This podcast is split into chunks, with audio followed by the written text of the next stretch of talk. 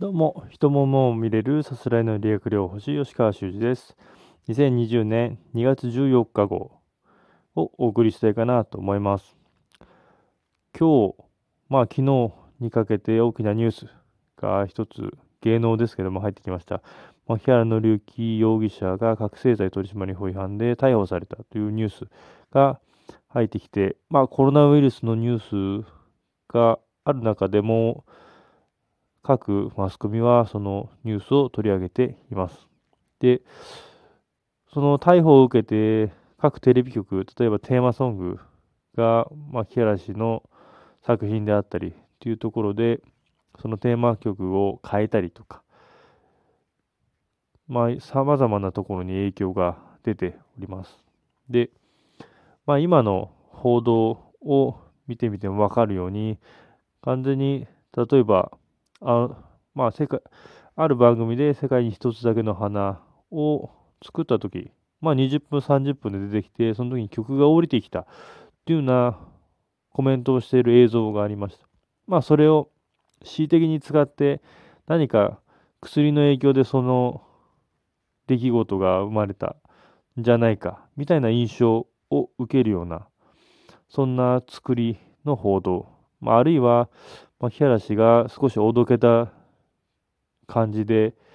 映っている映像を取り上げてみたり、まあ少し、まあ、挙動不審な感じの映像を切り取って報道したりしています。これは完全に牧原氏が例えば、まあ、いつの映像かもわからない映像を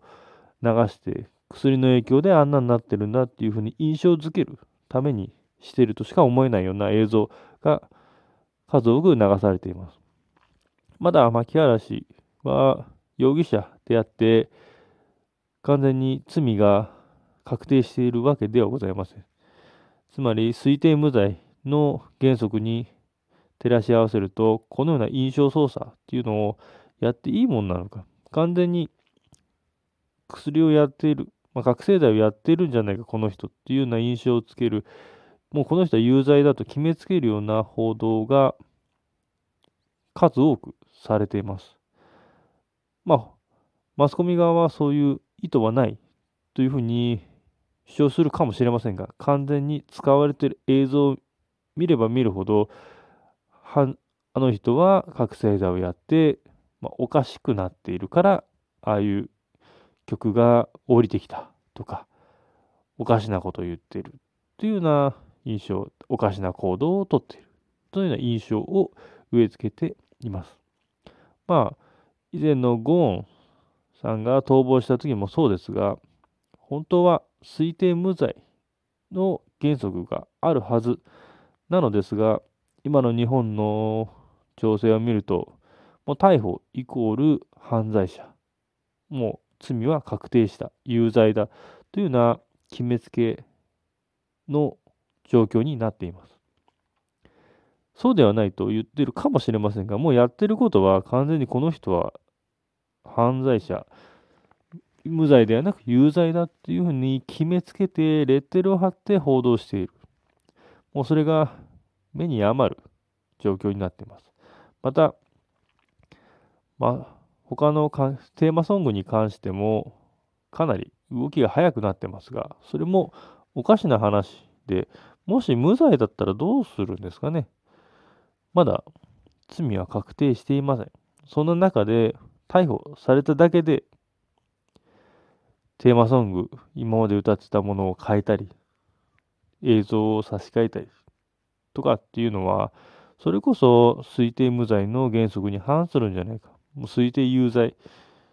という原則にのっとってやってるんじゃないかと。もうマスコミが率先してやってると思われても思われても不思議ではないのかなと私は思ってます。まあ、実際わかりません。ただ今回の逮捕も2年前のものでの逮捕ということなので、少し異例な感じはします。今ではない。だから、今の報道を出すですと、本人の認否も明らかにされていませんし、どうなるかわからない。まあ、だからこそ、まあ、事実だけを述べればいいだけなのに、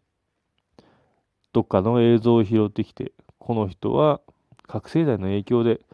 こんな変なことを言っている。こんなおかしなこと、行動をとっているっていうような印象を今、マスコミは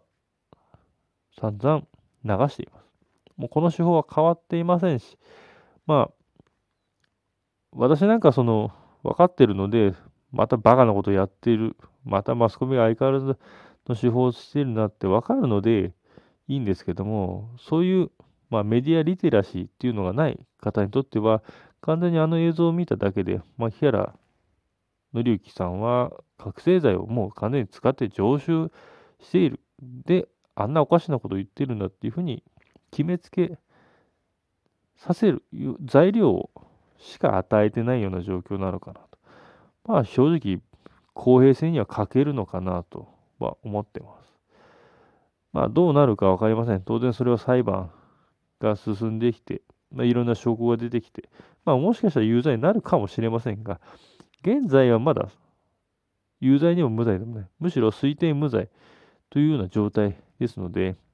今の報道に関しては非常に疑問がありますし、まあ、それに限らずいろんなニュースに関してもかなり恣意的な印象操作と思われてもおかしくないところがあるので、皆さんそういうところはちょっと俯瞰して、その受け取った情報を自分なりに解釈をして、まともに受けない方がいいんじゃないかと、ちょっと、あの、牧原紀之容疑者の報道を見て思ったので、今回述べさせていただきました。以上です。